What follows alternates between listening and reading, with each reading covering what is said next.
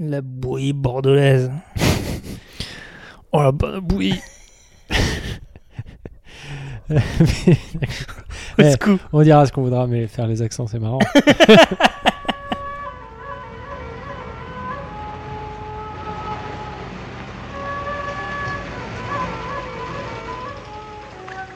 Tu verras, comme c'est amusant de découper. Ah, Cinq agneaux innocents de pré-salé du Mont-Saint-Michel. euh, un bon cuisinier peut faire Ça, un c'est bon de la bonne viande. Bravo. Ah. La fête commence. Bonjour ou bonsoir si vous nous écoutez le soir et bon appétit si vous êtes à table, vous êtes à l'écoute de la grosse bouffe. Comment vas-tu Bertrand? Ça va et toi, Thomas? Ça va très bien, dis-moi Bertrand, qu'est-ce que c'est que la grosse bouffe? La grosse bouffe, c'est un, po- un podcast qu'il est bien écouté, bien sûr. Et c'est un podcast sur le bien boire et le bien manger. Et de quoi c'est-il que nous parlons ce mois-ci, juillet 2022 Bertrand? Ce mois-ci, Thomas, nous parlons du 19e siècle, figure-toi. Et pourquoi donc? Parce que nous aimons les chiffres 19 Parce que c'est l'actu? Parce que... Parce Parce que pourquoi pas? Parce que c'est intéressant. Et donc- passé plein de trucs. Les auditeurs et auditrices attentifs remarqueront que ce n'est pas du tout le sujet que nous avions annoncé Et oui lors de l'édition, l'émission précédente. Euh, Nous sommes pleins de surprises et et oui. plein de facéties. Et donc il faut être tout le temps sur le qui-vive avec nous. On est fifrelins comme ça. Euh, mais vous inquiétez pas, on parlera bouffe et politique sous peu, normalement à la rentrée. No- Normalement. Inch'Allah en septembre. Voilà. Donc du coup 19e siècle. Pourquoi 19e siècle? Parce que c'était un des sujets qu'on avait en stock. Hein, euh, voilà. Et puis parce que ça nous intéresse. Parce que c'est une période super intéressante euh, en termes de nourriture, mais pas que. Euh, c'est le siècle des révolutions. hein, combien de révolutions est-ce que tu peux dénombrer au cours du 19e siècle? Fouillaya de révolution politique. Oui. Écoute, la, la révolution de française. C'est un peu avant. Oui, mais euh, bon alors le- l'empire. euh, C'est pas une révolution. Putain, le mec va être tatillon. Ça va être tout l'épisode pareil. Euh, Il y a en 1815 les 100 jours. C'est une révolution ou pas? Non. En 1830. Oui. Ok. Voilà. Ok. 1848. Bien sûr. euh, la commune. Voilà, 1870. C'est les trois grands axes révolutionnaires de ce siècle. En France, évidemment. Parce qu'on va parler du 19e siècle français. Même s'il y aurait beaucoup de choses à dire sur euh, le 19e siècle britannique, hein, euh, qui, euh, notamment euh, durant les guerres napoléoniennes, voit l'émergence du bœuf euh, anglais en contra- pour s'opposer à tous les produits qui viennent outre- d'outre-Manche. Euh, on pourrait parler aussi de, la pâte italienne, la pâte alimentaire italienne qui euh, sert aussi au processus d'unification du pays euh, au tournant 1870-1871. Et là, on touche vraiment aux sujets qui font vraiment kiffer Thomas. Mais Euh, 100%, Ah ouais. 100%. La bouffe qui fait la politique, ça, on est dans le kiff total. Mais on va se concentrer sur euh, notre hexagone, même si à l'époque il déborde un petit peu de ses frontières européennes, parce que par exemple il y a une sorte d'empire colonial. Et on Euh, en parlera Et on en parlera d'ailleurs. Mais d'abord, donc, euh, donnons un peu des bornes, euh, donnons un peu de contexte. Alors, Qu'est-ce que c'est le 19e siècle pour toi, Bertrand Ce qui est un peu absurde en soi comme question. répondre assez simplement à cette question. De 1801 à 1900 Même de. Oui, bah, oui, oui, c'est ça, oui. Oui, Oui, bah oui, voilà. oui, oui, on peut, oui, on peut dire. On peut bah, dire comme ça. Dis- bah, disons-le, n'ayons pas peur. Euh, Voilà, t'es content de ma réponse ou pas? C'est une réponse mathématique euh, qui euh, correspond bien à quelque chose, même si bon, le découpage de l'histoire en tranches comme ça, c'est toujours un peu bizarre. Ah Est-ce qu'on peut on un peu mec- affiner? On, sent, on sent que le mec a fait des études d'histoire et qu'il va être tatillon. Moi? Oui, toi. Euh, on peut affiner, oui, euh, on peut dire euh, que le 19e, euh, je sais pas, on peut dire que c'est l'Empire et jusqu'à. ouais, jusqu'à la Troisième République, quoi. Oui, oui. Oui, tu casses un peu les oreilles. Pardon, excuse-moi, excusez-moi.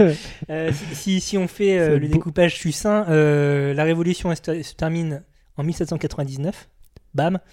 Ensuite, euh, consulat directoire, ensuite empire, jusqu'en 1814-1815, les 100 jours, c'est pas clair.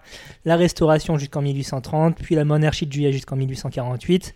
Seconde République 1848-1851, Second Empire où Emmanuel Ma- euh, Napoléon III. Oh euh, là là. Oh, oh Oh, le mec. La controverse ce soir, hein, mon gars Ah, il est en forme. hein. euh, prend le pouvoir jusqu'à la guerre franco-prussienne de 1870 qui voit l'instauration après la commune de la Troisième République. Enfin, après, pendant la Commune, euh, gouvernement à Versailles. C'est un peu complexe. On peut, on peut dire qu'on va pas être trop tatillon ce soir? Non, pas du tout.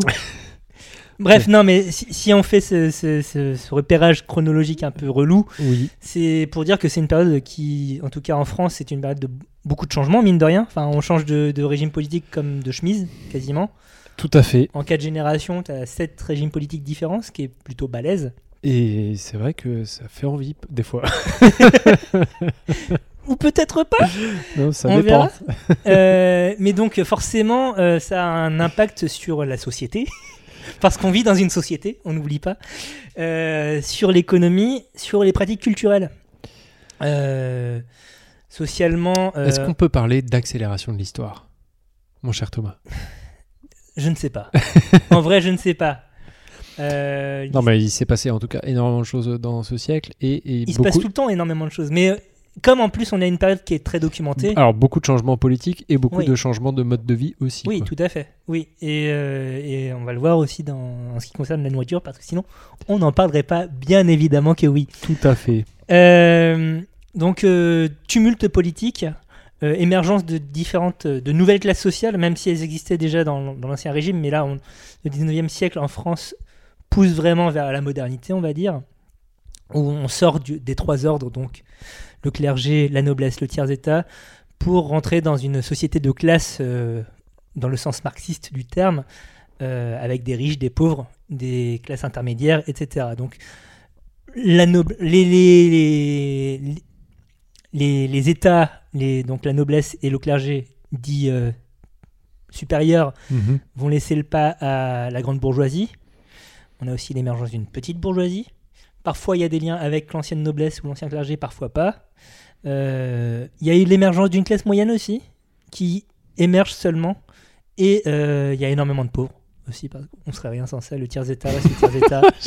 Je crois que ça va être la phrase de l'épisode. On serait rien sans ça. ben, On serait rien sans les et oui, Mais, euh, le monde est mais tu- dégueulasse. Mais tu as gars. raison, toutes les sociétés fonctionnent un peu de la même manière. Il faut beaucoup de pauvres pour, euh, pour, Pour faire, nourrir euh, peu de riches. Exactement. Et euh, tout ce petit monde, justement, comme tu le dis, a besoin de se nourrir. Et donc, on va voir comment euh, ils font ça au fil de cet épisode. D'un point de vue culturel, tous ces grands changements euh, politiques entraînent beaucoup de changements aussi dans la façon dont on pense les choses. C'est les grands courants romantiques, évidemment. C'est aussi le moment du naturalisme, du réalisme et du naturalisme qui se calque sur les théories sociales. Émile Zola, tout ça, c'est cette époque. Et donc, on, on essaye de faire des passerelles entre euh, la société et euh, la vie. Tu as lu La Terre de Zola? Je n'ai pas lu La Terre. Non, moi non plus. mais Mais, ça Mais- te- mais je trouve que ça te concernerait plus en tant que. Enfin, ça, ça te correspondrait plus en tant que futur euh, présent agriculteur. mais il, il paraît que c'est le pire. Ah ouais? Ouais. Des le- quart ouais.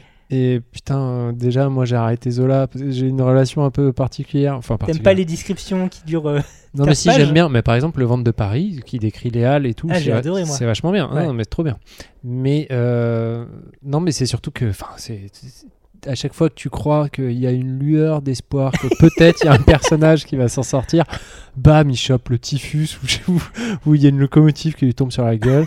C'est, euh, c'est, enfin, faut être en bon état euh, mental, quoi. Oui, bien sûr. Mais c'est parce que justement, c'est l'état d'esprit de l'époque. Oui, non, mais euh, complètement. Mais je, je, je, je souscris, hein. Mais c'est juste, euh, faut avoir un moral en béton, quoi. C'est la grosse merde et du coup, on parle de la grosse merde. On, arrête donc, Il paraît que la. Terre, c'est encore pire.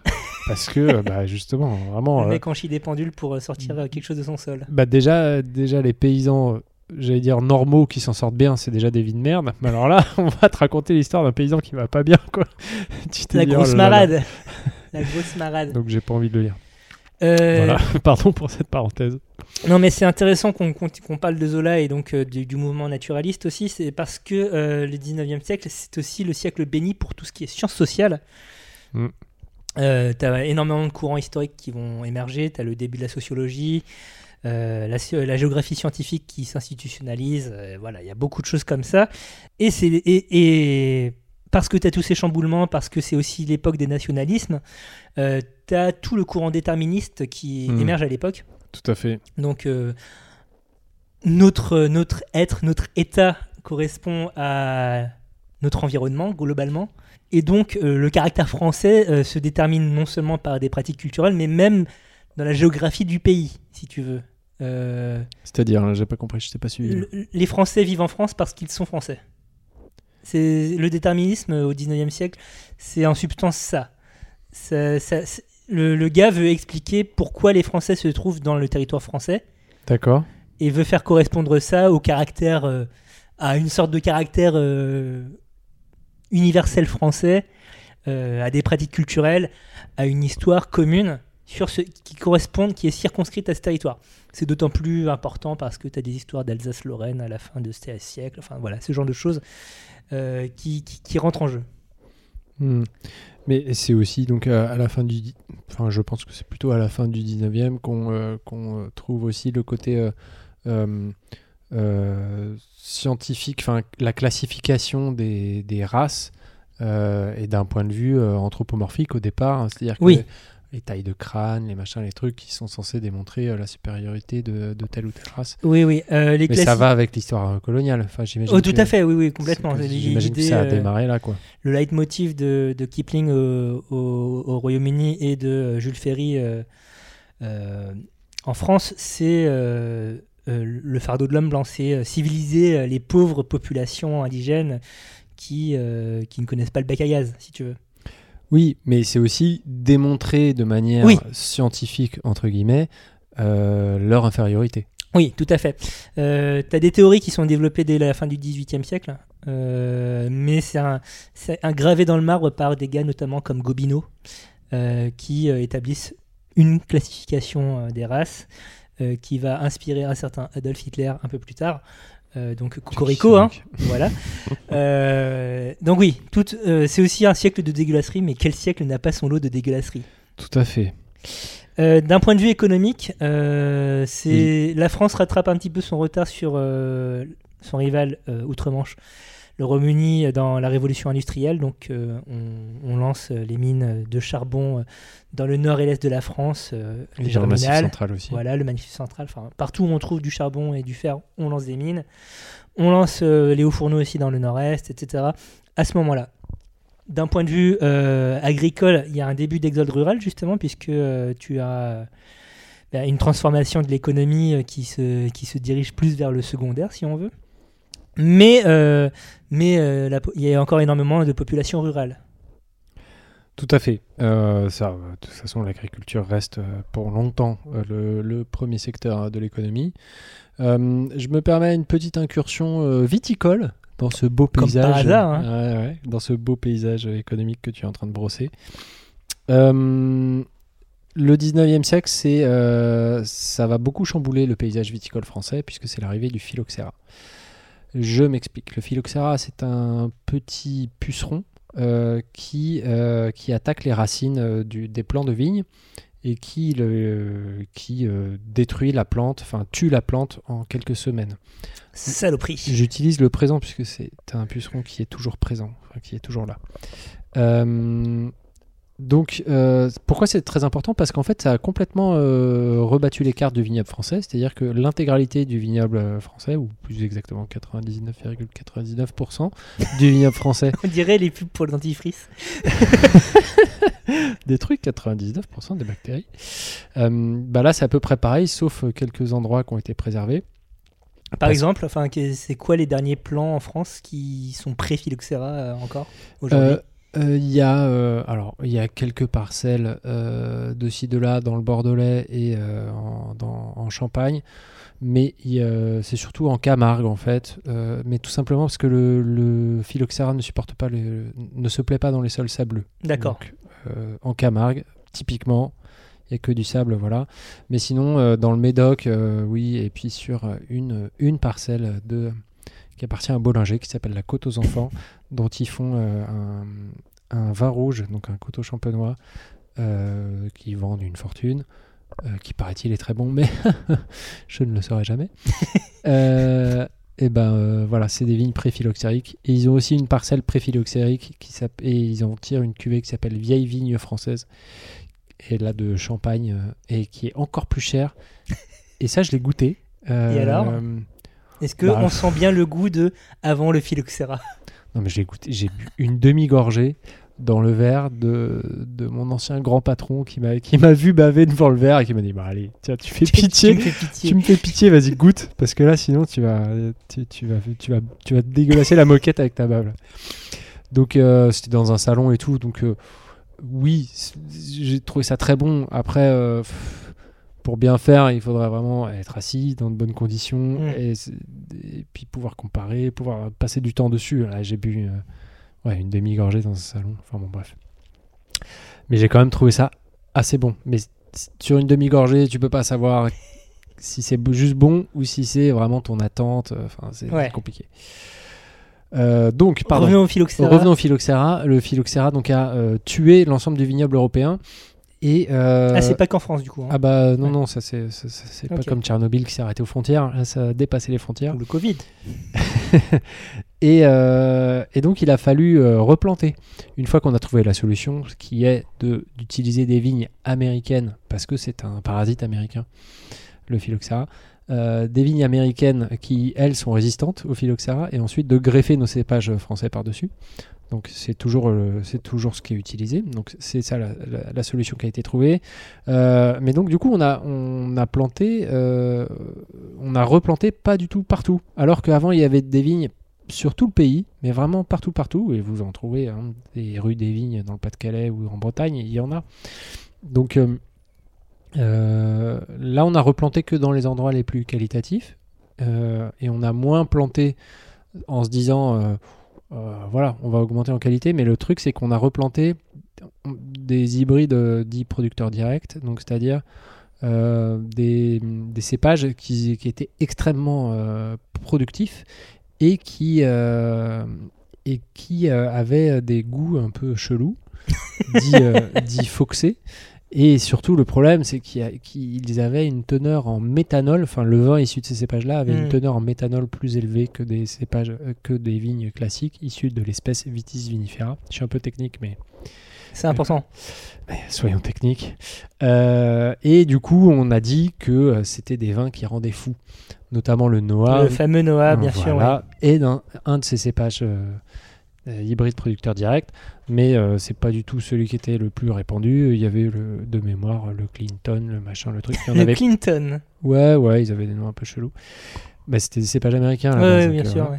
Et euh, donc on a planté en masse et ce qui a produit du coup une autre crise de surproduction, euh, en partie épongée par la Première Guerre mondiale. C'est là où on a rendu alcoolique toute une génération. Merci. Mais vous pouvez réécouter notre épisode euh, sur la, Sur la bouffe, guerre. sur la bouffe et la guerre, où on en parle plus longuement, euh, pour essayer d'éponger donc la surproduction. Et, euh, et ensuite, euh, seulement après la Première Guerre mondiale, a été fait un vrai effort pour essayer de, de, de, de restructurer le vignoble et, et d'arracher ces, ces cépages hybrides. Tout ça pour dire que le phylloxéra a vraiment euh, changé la manière et de planter la vigne et euh, a vraiment modifié le paysage viticole français puisqu'il y a des régions euh, qui n'ont plus été plantées euh, du tout en vigne alors qu'elles l'étaient auparavant.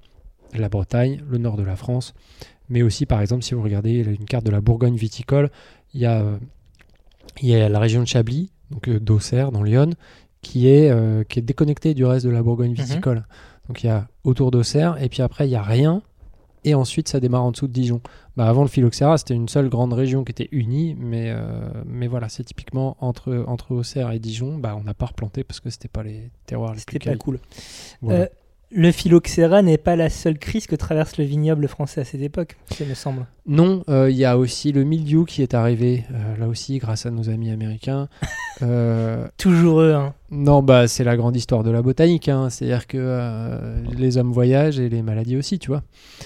Donc, euh, hein, hein, Hein n'est-ce Hein pas le Covid Hein Voilà, donc euh, plus il y a de transport, plus ça va vite. Donc euh, le mildiou est arrivé en Europe et euh, pareil, c'est une maladie auquel on n'était pas habitué et il a fallu faire face. Mais, mais bon, ça, voilà, on a trouvé relativement vite, donc ça s'est plutôt pas trop mal passé, mais c'est encore quelque chose de problématique aujourd'hui. Donc, euh, donc voilà, plusieurs, euh, plusieurs choses. euh, Plusieurs ont- crises viticoles importantes au cours du 19e siècle qui, on l'aura compris, retracent le, le paysage de la vigne en France. Tout à fait. Probablement aussi dans d'autres pays d'Europe, mais encore une fois, on se concentre sur la France aujourd'hui. Tout à fait. C'est exactement ça, mon cher Thomas. Euh, dans les autres champs de l'agriculture, euh, donc comme on parlait euh, plutôt de l'accélération de la révolution industrielle, eh bien il y a aussi une révolution agricole dans la mesure où on a accès plus facilement à des engrais, des, des choses comme ça. De, enfin, de- la chimie dans, dans, dans l'agriculture fait son entrée euh, ça- ça dé- fracassante. Ça démarre dès le 19e Parce a- que moi, a- a- dans, mon, dans mon imaginaire euh, historique, euh, tu vois, c'est c'est euh, le plan Marshall, quoi. Pas que, hein, il y a- Ok. il y, a- il y a des débuts. Enfin, c'est clairement pas à la même échelle. Mhm. parce que déjà, enfin, on reste dans une agriculture, euh, c'est pas encore les grands domaines euh, de, de la deuxième moitié du XXe siècle. Enfin, grand domaine entre guillemets, quoi, mais Ouais. c'est- pas les, les grands champs. Il y a beaucoup de métairies encore, euh, il y a beaucoup de, de petites parcelles. Mhm. Et donc, euh, on, on arrive à un, un peu intensifier quand même, mine de rien, euh, cette agriculture via l'émergence des premiers euh, engrais chimiques. Voilà pour le tableau. euh, Pour le, tableau, contexte. le tableau de contexte de la France. Donc, le début du 19e siècle n'a rien à voir avec le- la fin du 19e siècle. Euh, cependant, on trouve des continuités et c'est ça qui nous intéresse notamment en termes de bouffe. Euh, si je te parle de bouffe du 19e siècle, Bertrand, est-ce que tu as des idées? Oh, moi, euh, j'ai des idées de d'intituler à rallonge de. Par exemple Ah mais j'ai pas, j'ai pas, j'ai pas bossé là, j'ai pas bossé. Non mais euh, tu sais des trucs de, de vieux menus par exemple, euh, huîtres d'Ostende à la sauce euh, bidule truc Mhm. euh, euh, et, à- et avec son lit de petits pois à la française. Enfin je, je dis n'importe quoi mais tu vois des très longs intitulés, Mhm. plein de dénominations d'origine et euh, et, euh, et qui ont l'air tout à fait appétissantes. Et surtout ouais des avec des trucs à la, enfin tu vois, des, des Mm. intitulés machin à la vichysoise ou machin à la truc-muche, et et des trucs improbables où tu sais pas du tout ce que ça va être. Enfin, des noms de recettes où tu dis ah bah, c'est pas du tout euh, transparent. Contrairement à aujourd'hui où euh, sur des cartes de restaurant ils te mettent Trois ingrédients. tous les ingrédients. Voilà. Ouais, non mais voilà. Soit ils te mettent tout, soit ils te mettent ouais trois ingrédients avec des slash. euh, Carotte slash feta slash euh, kumquat. Ouais, voilà. Et puis, euh, bonne chance pour ça, avoir une idée à, de, à quoi ça va ressembler. Euh, ben, c'est un bon début. Euh, ce que tu décris, ça, ça ressemble beaucoup à de la cuisine bourgeoise. Oui. Et c'est d'abord pour ça, dans l'imaginaire collectif, qui est connu, enfin, oui, qui est connu euh, la cuisine du 19e siècle français. Pourquoi? Ben, Tout simplement parce qu'on ne prête qu'aux riches et que donc c'est cette cuisine-là qui est la plus documentée. Oui, et puis sans doute que c'était plus intéressant à documenter que euh, ah, de la soupe à rien ou de la soupe au pain. Ou... Bah, c'est documenté, mais chez, chez Zola, quoi. C'est pas, c'est pas documenté dans, dans le guide culinaire. Oui, et par définition, il y a moins de traces écrites. Oui, exactement. Un problème de, de source. Et donc, euh, est-ce que tu sais pourquoi cette cuisine bourgeoise émerge? Euh, non. Bien parce qu'il y a des bourgeois, mais les Ah. bourgeois ils existaient d'avant. Mais le truc c'est que euh, avec la révolution et tous ces trucs de tête qui tombent, euh, ben, beaucoup de cuisiniers qui bossaient dans les maisons nobles Ah. se retrouvent sans employeur. Certains, c'est beaucoup des hommes, hein, on va pas se mentir. Certains euh, vont ouvrir des restaurants. Mhm. Et donc c'est l'émergence du modèle du restaurant à la française qui apparaît dans le courant des Lumières, mais s'accélère avec le 19e siècle. D'autres rentrent au service de, euh, gens, bah, des, nouveaux, des nouveaux riches en fait, qui sont euh, la bourgeoisie. Et donc c'est là que vient euh, la dénomination de, de cuisine bourgeoise. Ce qui est intéressant aussi dans ce changement de paradigme, donc changement d'employeur pour les, les gens qui font la popote, c'est que avant on avait des potages du euh, des, des trucs de la comtesse de euh, Oui, voilà. la notion de d'épigramme d'agneau par exemple, euh, qui, est en fait, Épigramme d'agneau. qui est en fait de la poitrine d'agneau qui est marinée et grillée. Euh, euh, la légende raconte que ce terme serait venu, je ne sais plus le nom de, de cette noble, mais bref, qui lors d'un dîner échangeait avec une de ses convives et disait Ah, nous étions chez le marquis de truc machin, qui nous a régalé d'excellents épigrammes, à savoir qu'ils ont parlé de, textes anciens euh, pendant leur- la soirée, tout ça. Sauf que sa- son interlocutrice, qui n'avait pas sa culture, s'est dit que, euh, bah, en fait, ils ont mangé des épigrammes. Et du coup, elle a demandé à son chef, à l'époque, de lui préparer des épigrammes. Et donc, euh, le gars, il sait pas ce que c'est. Et il invente épigramme d'agneau à la je sais pas quoi. Et donc c'est comme ça. Et encore une fois, c'est à cause de la noblesse. Et donc, comme les nobles ne sont plus là, comme tu l'as dit, on, on va euh, les, les dénominations de, de plats vont plus s'orienter vers des régions, des pays, parce que encore une fois, c'est l'époque des nationalismes, Et tout à fait. euh, mais aussi des bienfaiteurs. La pêche Melba, euh, enfin bienfaiteur ou Mel- admirateur. Melba, c'était qui? Melba, c'est une cantatrice. Ah oui, c'est vrai. Exact. Donc là, on parle plutôt de la cuisine de la fin du 19e siècle, mais euh, nombre de préparations à la Rothschild, nombre de préparations à la Sarah Bernard, enfin voilà. On, on donne des noms de, de- de gens qui comptent dans le paysage économique ou culturel à, à des plats, plutôt que euh, bah, juste parce que euh, les gars ont hérité d'un titre de noblesse. quoi. Jusqu'à la soupe VGE, moi je m'en remets pas. Mais... La soupe VGE, bien sûr. C'est tellement 19ème en vrai. Oui, 100%. C'est très marrant parce que Bocuse se place à cheval entre cette euh, vieille tradition euh, bah, à l'époque euh, multiséculaire déjà et euh, la cuisine moderne puisqu'il y a une forme de modernité quand même dans sa soupe. Et Ah bon très claire. euh, ouais, ouais. C'est- presque une soupe santé, quoi, son consommé. Ah ouais? Ouais, il y a, y a très peu de gras. Enfin, tu peux rajouter du foie gras, évidemment, pour faire bonne mesure. Mais, mais l'idée, c'est. on est limite chez Michel Guérard, quoi, des fois. Euh, mais donc, euh, voilà, la cuisine bourgeoise émerge à ce moment-là. Euh, c'est euh, aussi euh, le début de, de la cuisinière dans les maisons plus modestes. Où Ouais. donc, ça va être des, des femmes qui avaient la réputation de bien savoir cuisiner, qui vont prendre les commandes des cuisines de, des riches, mais pas trop, si tu veux, et qui vont commencer à graver dans le marbre ben, euh, les blanquettes, euh, les pot-au-feu, euh, les, les choux farcis et euh, toutes les, euh, tous les plats en sauce qui, euh, qui, qui font la, la cuisine française qu'on connaît. Quoi. Et on, on a déjà parlé rapidement, mais oh, on a déjà parlé pardon dans un autre épisode, mais rapidement effectivement dans la structure des immeubles haussmanniens, Mhm. il y a il y a bien sûr un endroit, enfin la cuisine est tout au bout et euh, il y a un escalier de service, ce qui montre bien que euh, il y avait des Oui. des domestiques, enfin au moins des personnes qui faisaient la cuisine et que ce n'étaient pas les bourgeois. C'est aussi une époque où euh, commence à émerger euh, une pièce, la salle à manger. qui, Oui, pendant parce un que moment, avant était c'était où confondu avec le salon. Ah oui oui tout à fait. Et donc là, on a un espace dédié à la consommation de la nourriture. Euh, Salle à manger qui, dans le top 50 des pièces à vivre, est globalement la plus chiante, en général. C'est une table avec peut-être un vaisselier. Ouais, Voilà. une pièce qui, vraiment, qui est chiante. Donc euh, voilà, tu as- cette cuisine bourgeoise qui émerge. En parallèle, il y a aussi beaucoup d'innovations à table. Donc d'une part parce que euh, il y a certains produits qui sont qui rentrent dans la cuisine bourgeoise qui étaient consommés par les gens qui avaient la dalle, mais qui quand sont admis. Bon, il y a la pomme de terre qui, quand- enfin, qui, a, qui a fait son bo- bonhomme de chemin depuis le 19e siècle. Mais par exemple, la tomate, Mhm. euh, maintenant, quand tu es riche en 1830, c'est ok de manger de la tomate. Avant, c'était euh, une bouffe de pauvre, quoi.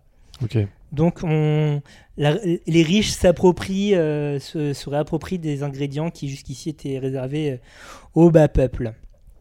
Euh, on a aussi l'arrivée sur les tables de produits qui viennent d'outre-mer, puisque euh, à partir de 1830, tu as une nouvelle politique coloniale française qui se met en place. Euh, De avec- conquête tous azimuts. voilà, la prise d'Alger et puis ensuite euh, le, enfin, le, le- le- le sac de l'Afrique hein, par les Européens, tout simplement. Bah, c'est ça. hein. La conférence de Berlin, c'est ça. On se partage, euh, on, on se partage le gâteau. Et donc, euh, bananes, chocolat, cacahuètes arrivent en métropole beaucoup plus facilement et beaucoup plus rapidement que par le passé. Une banane qui met trois mois à arriver va pas être ouf, quoi. Euh, là, là ça, ça, se, ça, ça arrive plus vite et ça se démocratise. Et puis j'imagine qu'il y a aussi des nouveaux produits, comme des trucs qu'on ne connaissait pas encore. Ou... Oui, oui, cer- certainement. Euh, alors là, on va élargir un petit peu les horizons, mais euh, euh, le 19e siècle, c'est aussi euh, l'époque où, par exemple, euh, le curry devient un, un plat national britannique. À la base, Oui. c'est c'est une déformation de, c'est une déformation euh, de ce que les Britanniques en Inde ont compris de ce qu'étaient les plats en sauce. Il n'y a, pas de plat qui s'appelle le curry en Inde. Hmm. Tu as, des masalas, tu as, un milliard de, de, de dénominations différentes. Les, les, les Britanniques ont ramené euh, ce souvenir avec euh, des épices sèches, sèches dur à dire, euh, en Angleterre, Mhm. et ont réinterprété le curry pour créer bah, le curry, tout simplement. Et euh, ça s'est démocratisé. Donc à la base, c'était des militaires qui ont ramené ça et euh, ça s'est démocratisé. Et, euh, tout le monde a adoré. Et aujourd'hui, c'est un des plats nationaux britanniques comme nous. Le couscous est un plat national français, est devenu un plat national français. Donc oui, tu as, l'émergence de nouveaux produits, tu as la découverte de nouveaux produits parce que le monde se rétrécit en fait. Mhm. Là où je suis d'accord avec l'expression accélération de l'histoire, c'est qu'effectivement, comme euh, tu as une accélération euh, des mouvements, une réduction des distances, Mhm. notamment grâce au, au train, grâce au bateau à vapeur, euh, eh bien c'est beaucoup plus simple de faire venir des produits de l'autre bout du monde ou de faire voyager des personnes de l'autre bout du monde. Même si ça reste le privilège de quelques happy few, c'est c'est moins compliqué de, de- de découvrir de nouvelles saveurs si tu veux. J'entends, j'entends. Et, euh, et donc, du fait du développement du, du- du chemin de fer, tu as aussi un développement de ce qu'on va appeler la cuisine régionale. Donc, on découvre la cuisine provençale, on découvre euh, les mères lyonnaises qui émergent à la fin du 19e siècle, Mhm. donc euh, d'anciennes, justement, cuisinières domestiques qui trouvent leur indépendance en ouvrant des gargotes à Lyon. Et donc, la plus célèbre, c'est évidemment la mère Brasier au début du, 20, du 20e siècle. Mais avant elle, il y en a bien d'autres. Euh, on va commencer à découvrir la cuisine du sud-ouest. Enfin voilà, chaque euh, région va commencer à avoir ses spécificités culinaires qui étaient déjà intrinsèquement, qui existaient sur place hein, de toute façon. Mais on va commencer à les, à les patrimonialiser si tu veux. Bah, tu veux dire qu'à partir du moment où elles sont montées à la capitale, on a commencé à les considérer? Oui, c'est ça. Euh, Je sais pas si elles montent à la capitale ou si c'est les Parisiens qui descendent dans les provinces. Il y a un, mouvement de va-et-vient. Il y a, il y a un mouvement de va-et-vient, euh, forcément. Euh, en parlant de ça, le, chemin de fer vraiment a, pour le coup, euh, mis la deuxième couche euh, sur, le, sur le redessin de, la carte viticole française, puisque bah, à partir du moment où on a eu accès à des vins du Languedoc, chose qui n'était pas évidente avant, parce que bah, le vin, ça se conserve pas très bien, ça, ça, ne- voyage pas bien. Je crois qu'on en avait déjà parlé, mais la ville d'Orléans a longtemps été une capitale du vinaigre pour Et- cette raison. Exactement, puisque le temps que le vin arrive à la capitale, eh bien tout ce qui était euh, tourné vinaigre euh, s'arrêtait à Orléans.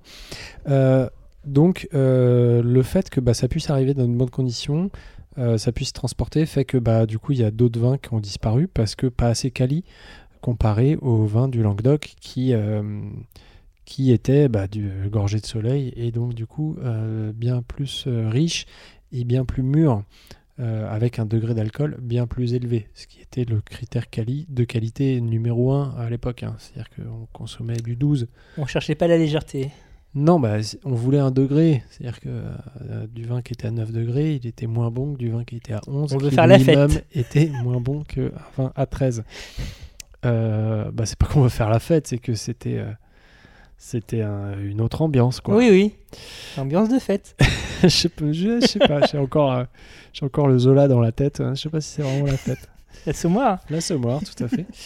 Euh, donc, euh, ambiance de fête si tu veux. Mais donc voilà, c'est juste qu'il y a des tas de régions qui étaient déjà pas très bienveillantes, des régions viticoles qui étaient pas très bienveillantes, notamment le vignoble axonais, donc de l'Aisne, euh, Ah. qui était déjà pas bienveillant à l'époque, et puis que ça a fini d'achever, quoi, parce que bah du coup, euh, ça souffrait plus la comparaison. Mais bientôt, bientôt. Le Bah, il- Il, il va renaître de ses cendres, euh, ce, ce domaine axonais. Euh, tout à fait. D'ailleurs, c'était pas... à ce propos, je vous propose d'écouter un, un podcast euh, ami et euh, la terre à boire euh, sur les nouveaux territoires viticoles, euh, dans lequel euh, j'ai été invité pour parler du vignoble Saint-Paul, mon nouveau domaine. voilà, voilà. N'hésitez pas. euh, Petit c'est un, placement produit. un autre podcast qu'il est bien écouté. Euh, restons sur euh, la question du vin. Euh, donc, euh, il y a une émergence des cuisines régionales. On détermine, on identifie la province à la ratatouille, le sud-ouest au cassoulet. Est-ce que tu as la même chose avec le vin, avec la bibine? Alors c'est effectivement l'époque où on commence à identifier, euh, même à toute petite échelle, les, ne serait-ce que les châteaux.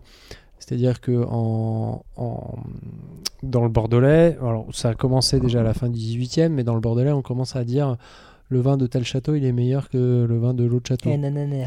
Ouais. Euh, et la première mention de, de château sur une carte, de, enfin, sur un menu, euh, c'est euh, ouais, ça date de la fin du 18, mais vraiment, vraiment fin. Bord cadre. Euh, c'était Aubryon pour, pour info. Hmm. Ah, donc c'est pour ça que c'est le, considéré comme le plus vieux château Ouais, ouais. des cinq châteaux. Et donc, euh, donc oui, on commence à, même à toute petite échelle, et après, oui, on commence à. Alors, on a toujours parlé plutôt euh, des vins de, euh, du, Loiret, d'Anjou, de machin de trucs, mais c'est vrai qu'on devient un petit peu spécifi- un petit peu plus spécifique, et vraiment le tout le chambardement euh, de des AOC, des, dénominations géographiques protégées, c'est plus plus le XXe siècle.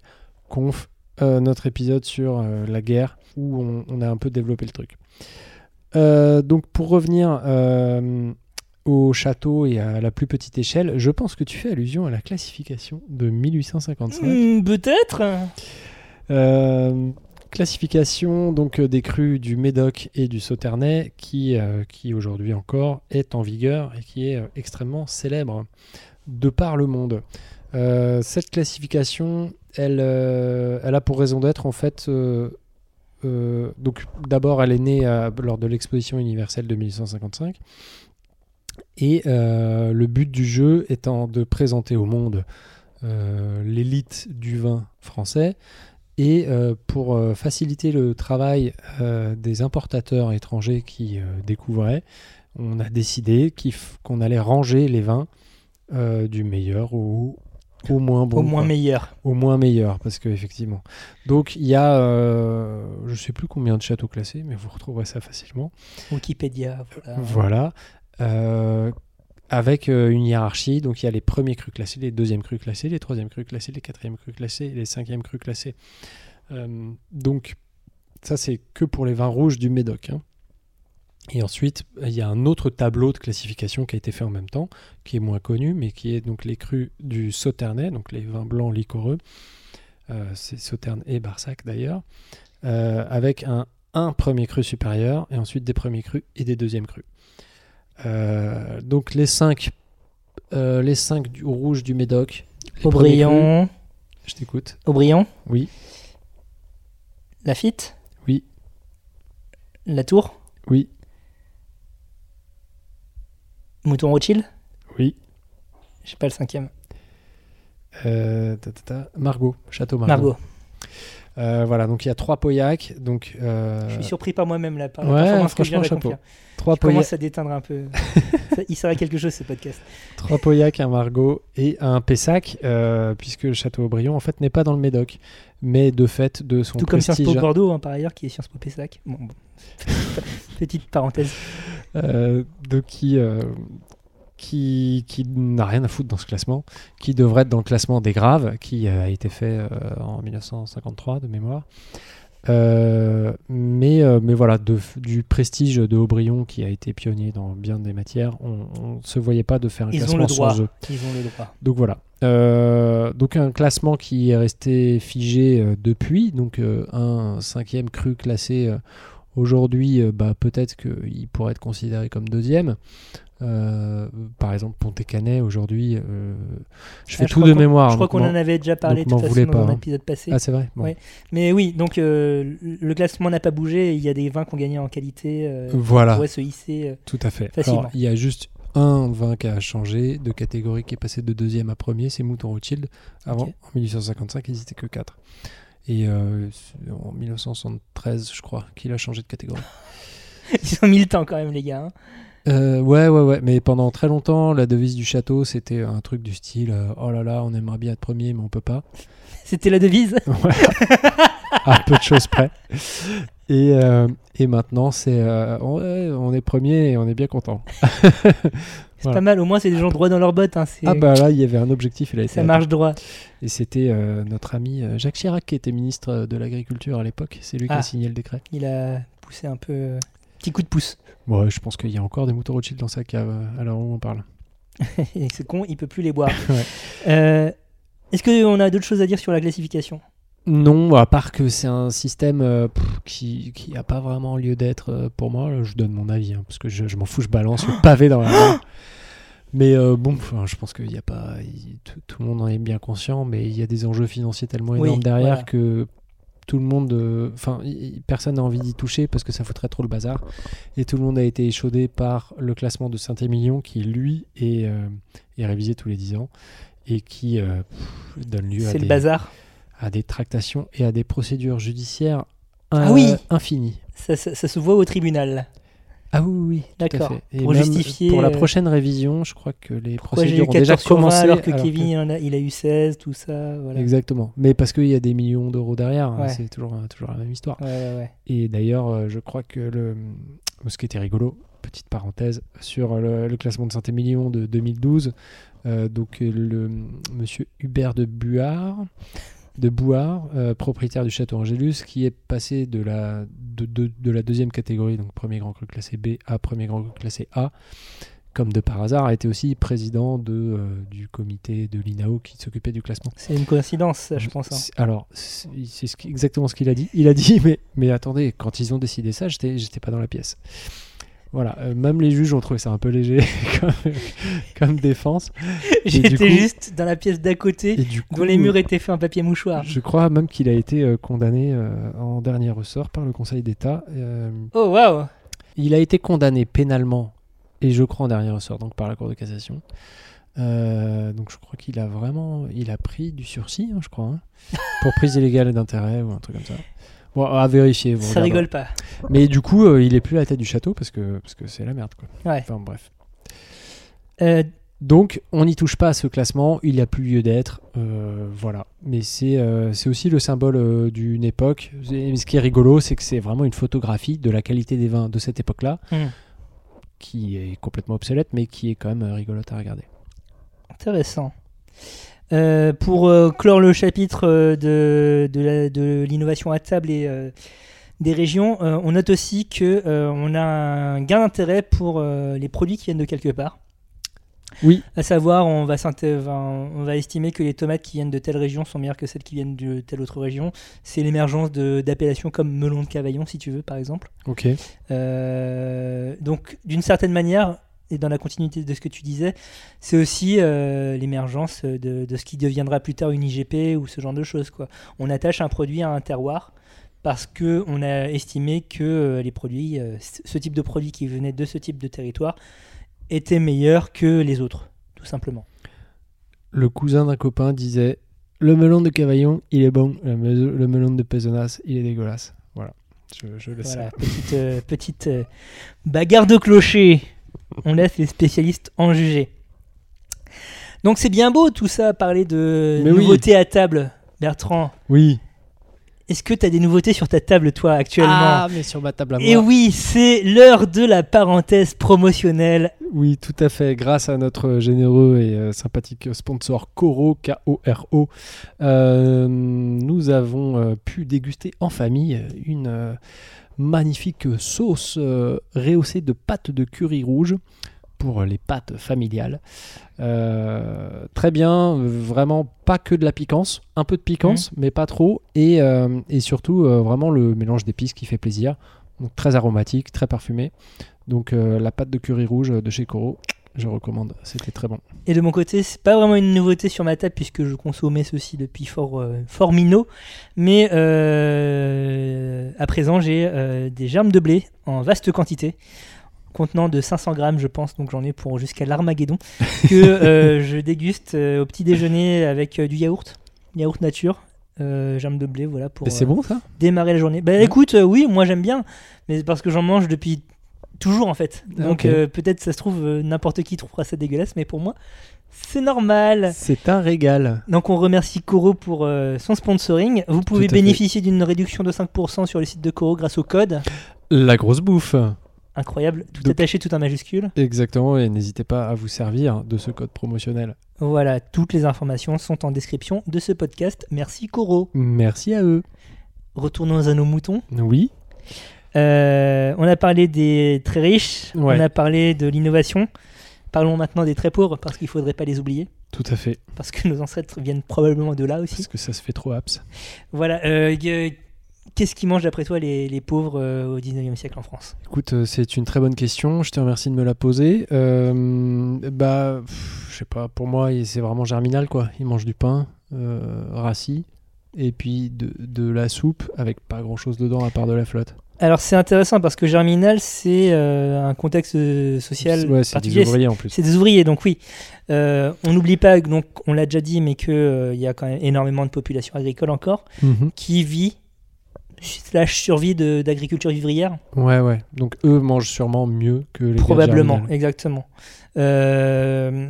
Ce qui est intéressant, c'est qu'on voit aussi l'émergence de produits qui étaient considérés de luxe un petit peu sur les tables des plus pauvres, notamment le sucre, grâce à l'arrivée de la betterave sucrière, euh, bien fait apportée par euh, Napoléon. Na- Napoléon III, tout à fait, Mhm. euh, pour contrecarrer euh, les blocus, etc. Enfin, les, les histoires de, de guéguerre. C'était Euh, quoi? C'était les Anglais qui faisaient qui bah, le sucre de canne, quoi, en fait, Ouais. qui pouvait pas venir de l'autre côté de. Oui, c'est Napoléon Ier, pas Napoléon III, pardon, oui. Ah, c'est Napoléon Ier. ok. Ouais. Mais ça, la- la- donc, le sucre de canne ne peut pas venir de, des Antilles. Du coup, comment on fait pour euh, consommer le café ou le chocolat? Eh bien, on trouve une solution qui consiste à faire le sucre sur place. Et on est les seuls, non, à faire ça?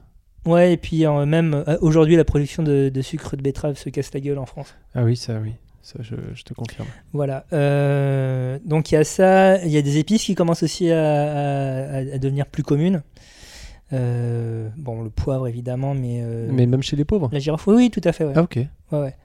Euh, la girofle, etc. Le, le terme d'épicier, euh, donc à la base c'était marchand d'épices, mais euh, va devenir au fur et à mesure un terme pour désigner le, le commerçant alimentaire, si tu veux. D'accord. Donc, et ça, c'est au cours du 19e siècle. Donc, il y a cette possibilité-là chez euh, les pauvres euh, qui travaillent à la mine, donc les pauvres du secteur secondaire. C'est un peu plus compliqué, effectivement, puisqu'on dépend du. Généralement, comme c'est décrit dans Germinal, on vit en communauté, c'est-à-dire que la vie est organisée autour des mines, qui sont et donc euh, le logement est organisé par le patron, si tu veux, où il y a un magasin général qui vend au bon vouloir de ce gars euh, des produits de première nécessité euh, plus ou moins chers. Et donc, oui, parfois, il y a, des jardins ouvriers, mais c'est pas la majorité. et, généralement, t'as pas trop le temps d'aller creuser la terre une fois que tu reviens du travail après avoir survécu Bah à un non, coup de grisou, quoi. Voilà. J'imagine que c'est plus les femmes qui s'en occupaient, du coup, non? Oui, Des jardins ouvriers. c'est ça. Et euh, ce qui est intéressant, c'est que tu as aussi quand même euh, une émergence du travail féminin dans, dans, dans les usines et dans les mines. Du coup, et ça on va l'aborder un peu plus tard, tu as l'émergence d'une... euh, Ça change les plats, du coup. ça change les plats, ça change aussi euh, la façon de... Enfin, les produits qu'on consomme.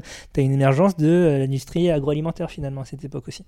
Mais ça, on, va y revenir plus tard. Ok. Enfin, les pauvres en ville, eh ben, ils peuvent manger, euh, ils peuvent manger comme ils peuvent, mais euh, les restos sont pas réservés qu'aux riches. T'as des gargotes, euh, voilà, plus ou moins mal famées, qui, qui peuvent rassasier les pauvres. C'est plus simple de manger à l'extérieur souvent en ville que préparer soi-même sa popote. On n'a pas parlé de euh, ce qu'on mangeait pendant la commune. Après, c'est un peu. Ah oui, oui, oui, on- ça, c'est peut-être une parenthèse. Non, non, c'est intéressant. Ben, la commune, donc, euh, on rappelle, euh, Pa- Paris est assiégé par les Prussiens. Il y a une révolte populaire qui mène à un gouvernement autonome d'obédience, ce qu'on appellerait aujourd'hui anarcho-communiste, en opposition au gouvernement de Thiers qui s'est exilé à Versailles. Et donc, ben, euh, qui dit siège, un siège qui dure 3 ou 4 mois, je ne sais plus exactement la durée, mais qui dure euh, un Bah, certain 100 jours. 100 jours, donc 3 mois. Euh, euh, sachant que Paris euh, n'est pas du tout indépendant alimentairement, euh, toujours pas aujourd'hui, euh, eh bien, euh, assez rapidement, une fois qu'on a tapé dans toutes les réserves, on est obligé de, euh, de se rassasier de, de, de ce qui euh, est à quatre pattes dans la rue, donc euh, des rats, des chiens, des, des chats. Euh, on abat les animaux du jardin d'acclimatation. Euh, Il y a des banquets qui sont faits autour de- d'un ou deux éléphants qui sont, qui sont tués à cette époque. Voilà. On, on- on survit. On survit surtout, mais ça n'empêche pas des restaurants de rester ouverts et de proposer des, des menus autour de, de la chasse du jour De la chasse locale. donc euh, sourira et autres. Euh, mais c'est aussi l'occasion de déguster des viandes que tu aurais jamais dégustées dans d'autres contextes. Enfin, de la viande de zèbre, je, suis, je pense que depuis en- à Paris, on n'en a pas mangé beaucoup. Quoi. Mais du coup, euh, comme euh, environnement urbain dit, c'était du coup très carné, quoi. Oui, oui, oui. Parce que Oui. n'a pas pu moissonner un champ, quoi. Pas à ma connaissance en tout cas. Et pas dans le laps de temps qu'a duré la commune. Ce qui est intéressant aussi, et donc là on va passer à la dernière partie de notre émission, c'est que donc euh, la commune expérience sociale euh, qui se termine dans la semaine sanglante dans le sang et les larmes. Euh, rest in peace. Euh, Il y a des changements dans la consommation euh, tout au long de, de ce 19e siècle. Donc évidemment, on- à un moment particulier, on a mangé des éléphants. C'est pas, c'est pas, c'est pas représentatif, c'est pas veux dire? très représentatif. Ah bon? Je préfère préciser. Ok. Euh, Il y a des changements dans la consommation. Euh, donc, c'est là qu'il y a l'émergence de l'industrie agroalimentaire avec des, des gens qui commencent à faire des conserves, puisque euh, le concept d'apérisation émerge, Apertisation. apertisation, pardon, merci, émerge à cette époque. On avait dit qu'on serait pas du tout tatillon pour cet épisode. Non, mais c'est important. Ce qui est amusant, c'est que l'apertisation, elle naît d'abord à cause que la guerre. Ah bon? Je sais même pas quand c'est l'apertisation. C'est Je sais qu'il y a un thé, euh, mais je sais pas quand c'est. la fin de la première moitié du 19e siècle. Et à cause que la guerre, parce que? notamment la guerre de Crimée, qui est la première guerre moderne. Guerre de Crimée, 1500, 1900, 1800, pardon, 1800, Mais je sais pas en fait. 1854, 1855. Ah là là. Ah bah ouais, bah là. Euh, qui est un des, le, le premier conflit moderne dans la mesure où tu as des, des véhicules quasiment motorisés et euh, des mecs. euh, c'est, quoi un véhicule quasiment motorisé? C'est-à-dire que c'est pas encore le, le véhicule automobile, mais tu as des trucs à vapeur, quoi, si tu veux. Ok. T'as Euh, t'as des chevaux à vapeur. Ouais, Des des chevaux chevaux vapeur, vapeur. tout à fait. En fait, c'est euh, c'est un premier round pour euh, la Première Guerre mondiale. Ouais, ouais. Parce que tu as de la guerre de tranchées, euh, tu as des mecs qui lancent des charges avec des chevaux, alors qu'à côté, tu as les premières mitraillettes, ce genre de choses. Enfin, c'est c'est invraisemblable comme carnage. Euh, la médecine de guerre fait d'énormes progrès à cette époque. Ah bah, Tu as un couteau d'amputation qui s'appelle le couteau de Listel qui est perfectionné à, ce- moment-là. On dit que Listel, donc le médecin qui l'a mis au point, médecin anglais, euh, pouvait faire tomber dans la sueur une jambe en moins d'une minute. voilà. Donc non, mais c'est- voilà. La, la guerre se modernise avec Mhm. tout son cortège de dégueulasseries. Mais aussi derrière, il y a le- la question du ravitaillement qui passe par euh, l'émergence de conserves euh, longue durée, ok. d'où apertisation. Très bien. Euh, Donc, Sur- l'apertisation, pardon. Non, mais en fait, c'est comme beaucoup de choses qui sont conçues d'abord pour le complexe industriel ou militaire, Oui. euh, qui ensuite euh, essaiment dans la vie quotidienne. Le velcro, la boîte de conserve, la barre Mars. Voilà, ce genre de choses. Ok. See what I mean I see what you mean. Euh, Il y a aussi des changements dans la perception de, de l'alimentation à cette époque, avec le début de l'émergence de la figure du chef Ouais. Donc, si je te dis 19e siècle, quel grand chef te vient en tête? Escoffier. Auguste Escoffier. Là, on est plutôt sur la deuxième moitié du siècle, mais avant ça, avant lui, il y a Antonin Carême, Marie-Antoine Carême. Ah, et c'était euh, début euh, 19e ah eh bien oui, euh, il naît très peu de temps avant Ah la bah oui, c'était avec Talleyrand. Bah oui. et ensuite, voilà, il va devenir le Il cuisinier euh, congrès de attitré de Talleyrand au congrès de Vienne. Talleyrand qui dit euh, Donnez-moi euh, des cuisiniers, je sais pas quoi, et euh, je vous aurai les meilleurs des traités. Voilà. Et, euh, et ça a marché. ça a marché. Et, Et- ensuite, Carême, il a fait carrière dans les autres cours d'Europe. Ce qui est intéressant, c'est Vous que pouvez c'est réécouter notre épisode sur la diplomatie. exactement. Ce qui est intéressant, c'est que donc il, institution... il commence à institutionnaliser, à mettre dans le marbre euh, le concept de cuisine française. Donc, qui était une cuisine très grandiose parce que c'est un, un gars qui vient de la pâtisserie à la base et qui considère que la pâtisserie tu descend de l'architecture, est une discipline architecturale. Et donc, du Ouais, coup, tu as, euh, te des socles. le château de Vincennes. en- Voilà, c'est ça. Tu as des socles en, en, en- pâte à nouilles, euh, en, pâte à sucre, des trucs, des trucs qui sont faits en substance alimentaire mais qui ne sont pas consommés. Ah ouais. Donc voilà, tout, tout ce grandiose royal. Vous voyez les mauvais décors de- du meilleur pâtissier? Bah c'est ça. Mais on est dedans. Le, le truc extrêmement baroque, rococo, avec des fleurs euh, pas possibles. Ça, Et ça les vient de concours là. de, pâtissier, ça a toujours été dégueulasse, on est d'accord? Enfin, ben, euh, spectaculaire, mais probablement pas très bon. Il y, a- y des. Alors, je pense que. Enfin, pour avoir vu le, le documentaire sur les mofs euh, pâtisserie, je, je mange absolument tout ce qu'ils font, il n'y a aucun souci. Ah, c'est vrai? Ah ouais, ouais, ouais. Mais j'ai l'image vraiment des concours de pâtisserie comme des trucs euh, vraiment. Mais en fait, t'as toujours- construisent des trucs très spectaculaires. Et à la fin, en fait, le jury il goûte une petite assiette qui est pas du tout ce qu'ils ont fait. Ce que Mais tu vois t'as toujours une épreuve, effectivement, euh, de, de design culinaire, si tu veux, Ouais. qui euh, qu'on peut faire remonter à cette époque, voire au Moyen Âge, à l'époque où euh, il y avait des pièces un peu semblables sur, le, sur, la, sur la table qui montraient, un, la puissance et la richesse du mec qui recevait, et deux, le talent du mec qui avait conçu ce bazar. Et je pense qu'effectivement, euh, tous des trucs en pâte de sucre soufflé, sculpture de chocolat, machin truc... euh, qui tiennent grâce à la gravité zéro ou je sais pas quoi. et euh, dessus, on, pose, on a des plateaux où tu as des gâteaux qui sont bons et extrêmement bien construits. Et, et c'est ça que les dégustent les jurés. Ah ouais. Euh, toute cette structure comestible mais qu'on mange pas, c'est hérité de cette C'est époque. Antonin Carême, c'est Exactement. 19ème quoi. Donc Antonin, An- Antonin Carême, le premier chef euh, à avoir une réputation vraiment internationale, à mon sens, qui euh, va répandre la bonne parole de la cuisine française, bonne parole, façon de parler, hein, un peu partout dans les cours européennes. Et donc évidemment, tu nous parles de Escoffier, qui lui est euh, le pape de euh, El Papo. la, la cuisine française moderne finalement. C'est lui qui institutionnalise le système de brigade, qui est encore en cours dans à peu près toutes les cuisines professionnelles du monde, donc avec une hiérarchie très militaire, puisque euh, Carême a fait la guerre franco-prussienne. Euh, il a été cuisinier en fait dans, dans, dans l'armée. Et euh, il a vu l'organisation et donc il voulait plus d'efficacité. Euh, c'est lui qui va passer à la transition un peu plus hygiéniste de la cuisine, de l'inox, plutôt que des plans de travail en bois. Euh, on se lave les mains si possible, Ah, je savais pas on ça. fait la vaisselle. Euh, et euh, il aura quelques réticences à passer au gaz, parce que bon, voilà, c'est- ça reste un vieux monsieur, mais euh, il verra la- le passage du, four à bois ou four à charbon vers le gaz, Bah, qui est quand même plus propre. qui est beaucoup plus propre, Ouais. beaucoup plus pratique, beaucoup plus sain aussi. Oui, on, voilà. on meurt plus tard. on on meurt plus tard. Ce qui est intéressant, c'est que sur la fin de sa vie, donc il meurt en 1934, je crois, Escoffier. Ah ouais peu de temps avant sa mort, il, il commence à ébaucher un ouvrage qui, euh, euh, pas vraiment un ouvrage, mais plutôt un, un pamphlet en faveur euh, d'une sécurité sociale pour les Ah, cuisiniers, mais pas que. C'est vrai? Donc il, il a un, euh, voilà, il a un aspect social, il pense à, à sa suite.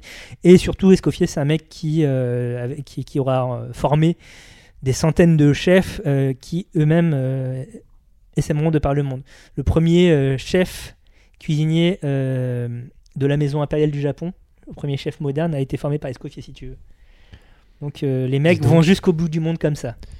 Ouais, j'avoue, euh, pour euh, le mec qui a eu l'idée d'aller au Japon ou alors qui se fait approcher par les Japonais. euh, Non, en fait, c'est un japonais qui a découvert la cuisine occidentale Ah, qui s'est formé chez dans Escoffier. une, dans une caserne au Japon, qui ensuite a rejoint les- la- le seul restaurant occidental de Tokyo de l'époque, et euh, après avoir fait un début de carrière là-bas, est parti en France pour euh, aller à la source, se former auprès d'Escoffier et revenir au Japon ensuite. D'accord, ok. C'est un Donc trajet c'était quand même un japonais qui a servi la tout à fait. impériale. Ok.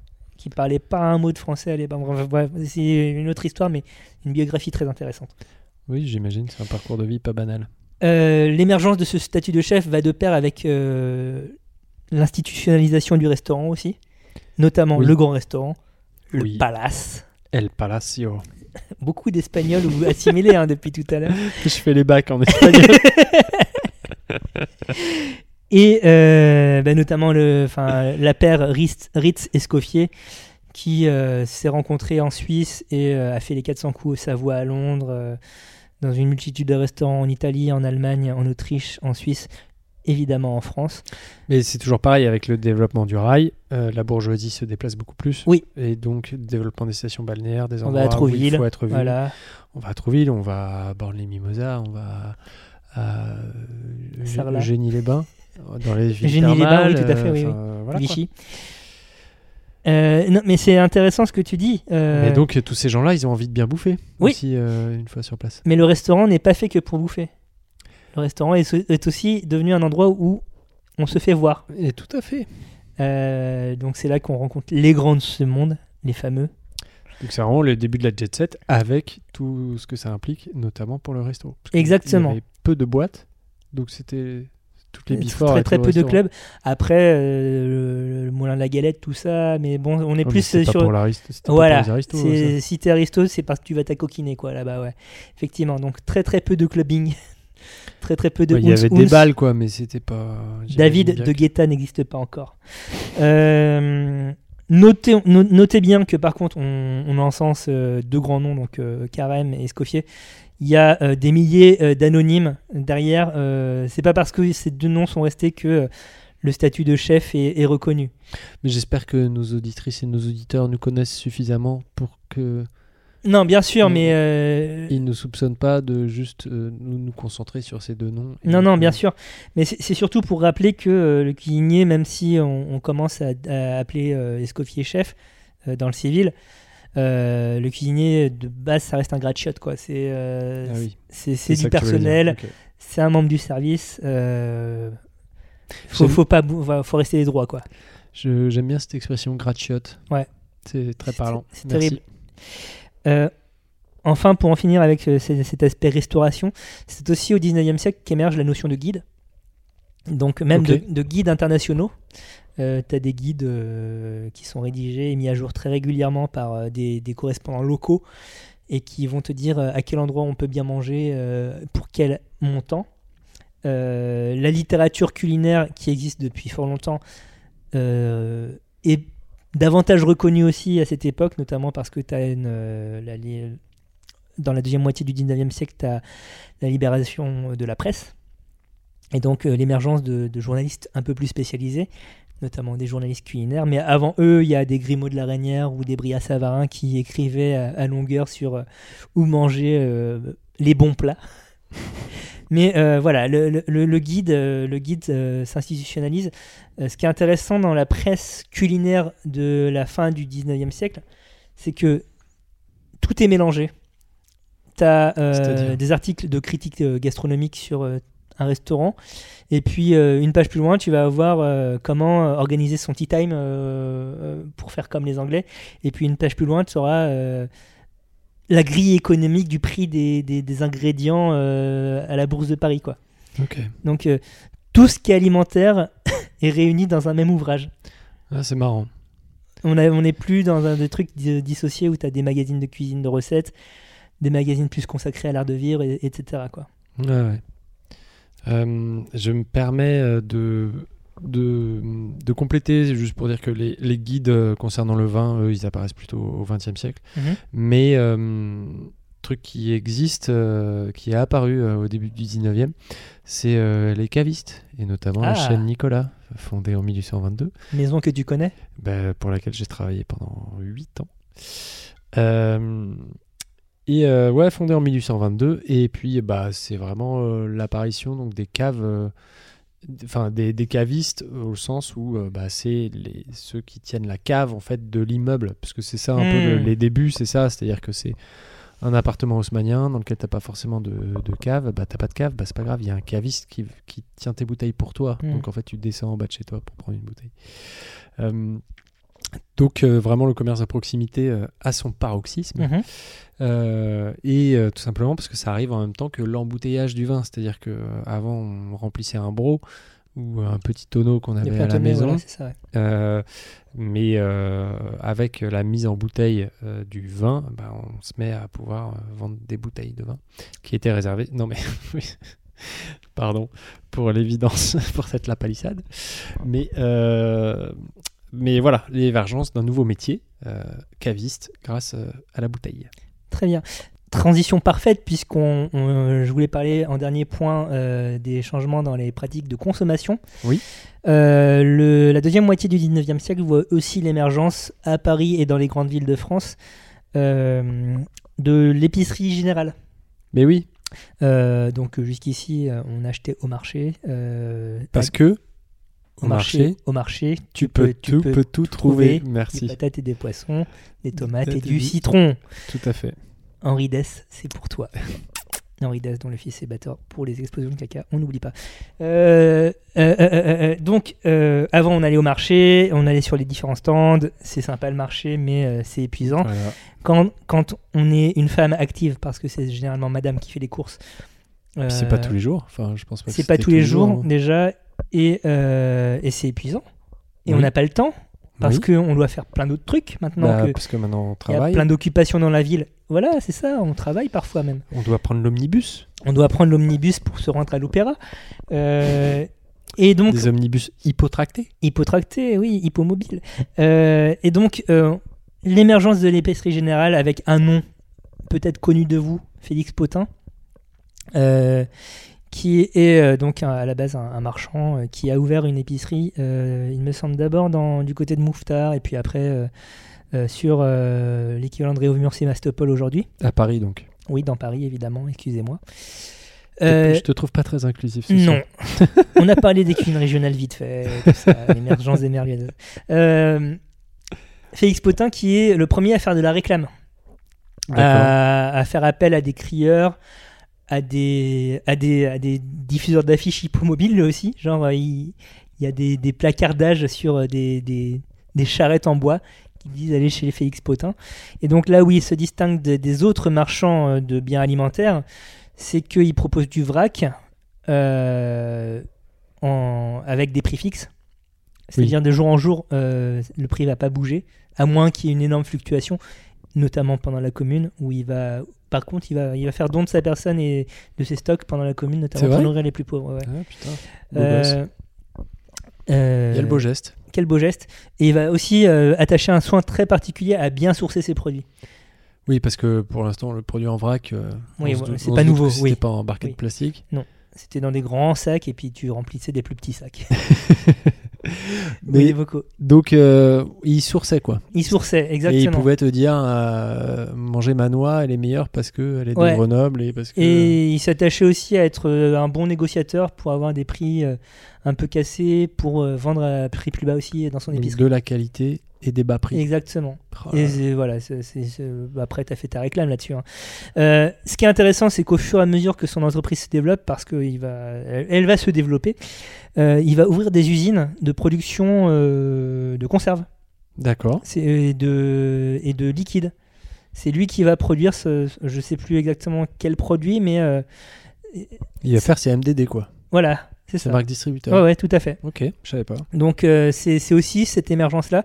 Et donc euh, on vous renvoie à notre épisode de- du mois dernier sur le marketing, l'anthropologie et la nourriture euh, pour Épisode très intéressant. en savoir un peu plus sur l'évolution de, de ce qui émerge à ce moment-là chez ce brave Félix. Est-ce que tu avais quelque chose d'autre à ajouter, mon bon Bertrand? Écoute, je ne crois pas. Euh, Ah, j'ai pas parlé du champagne. Bon, c'est pas, c'est pas très grave. T'en as jamais parlé en plus dans aucun épisode du Champagne, donc. euh, Ouais, voilà. Euh, eh bien, moi, si. Ah. Je pense qu'il y a un truc qu'il faut que tu dises. Qu'est-ce que tu retiens de cet épisode, mon Bertrand? Ah, euh, écoute, ce que je retiens de, de l'épisode, c'est que pouf, le 19e, euh, c'était. Pouf, il s'en est passé des trucs, hein. Pertinent. Ah bah, Pertinent, toujours. toujours. Moi, on m'appelle la fléchette. Toujours droite, tu vois. Tac. Petit geste précis, mais droit au but. Incroyable, Dans le triple 20 direct. l'OM. Euh, de quoi parlons-nous le mois prochain? Le mois prochain, nous serons en août. Et en, qui dit août dit euh, les fameux épisodes des Bien tops. sûr, hein, c'est la tradition. Bah, c'est une grande, grande tradition multiséculaire.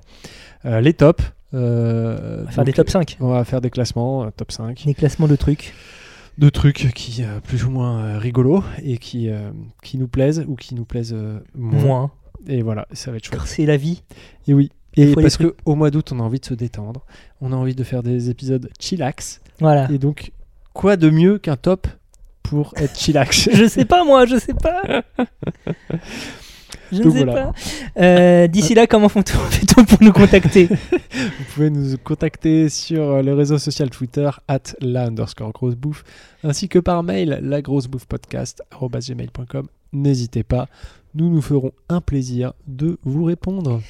La Grosse Bouffe est un podcast qui sort tous les 21 du mois euh, sur toutes les bonnes plateformes de podcast. Euh, Parlez-en à vos amis, vos voisins, votre famille, vos collègues.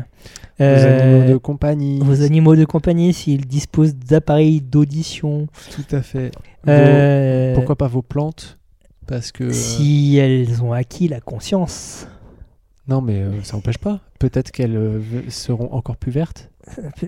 Qui, Essayez, qui sait, qui sait, Essayez, qui sait, qui sait. Mais pour faire ça bien, il va falloir faire des trucs témoins. Enfin, tu fais écouter à ton ficus, il faut que tu aies un autre ficus auquel tu fais pas écouter, puis tu regardes si, euh, si le ficus qui écoute la grosse bouffe régulièrement se porte mieux. Vraiment la méthode scientifique jusqu'au bout, hein, c'est incroyable. Ah, mais ça sert à rien de faire une expérience s'il n'y a pas de témoin. C'est vrai, c'est vrai, c'est vrai. Euh, nous remercions notre sponsor, Coro. Oui, utilisez le, le, le, le code promo La Grosse Bouffe hein, pour montrer vraiment à Koro qu'on pèse un maximum dans le game. Nous vous en supplions. Euh, dans la description de l'épisode, vous retrouverez une bibliographie sommaire qui a aidé, entre autres, à l'élaboration de cet épisode. Alors, il dit sommaire, mais en vrai, il y a une grosse pile de bouquins. Moi, j'ai vu la photo, c'est scandaleux. C'était pour Flex. Et encore, j'ai pas ramené mon, mon histoire du monde au 19e siècle. J'ai pas parlé d'histoire connectée. Bref, euh, étudier le 19e siècle, c'est une période fascinante. Et en plus, euh, il y a plein de, de travaux, de je- recherches historiques actuellement qui renouvellent la discipline. Bref, c'est très bien. Et je pense que vous l'avez entendu dans le ton de Thomas de l'épisode. Euh, d'ici là, d'ici août, d'ici les tops, bah oui, amusez-vous bien, Portez-vous bien. et Voilà. puis euh, plein de bonnes choses. hydratez-vous. Hydratez-vous, du bonheur sur vous et la famille. Voilà. Allez, salut Bisous.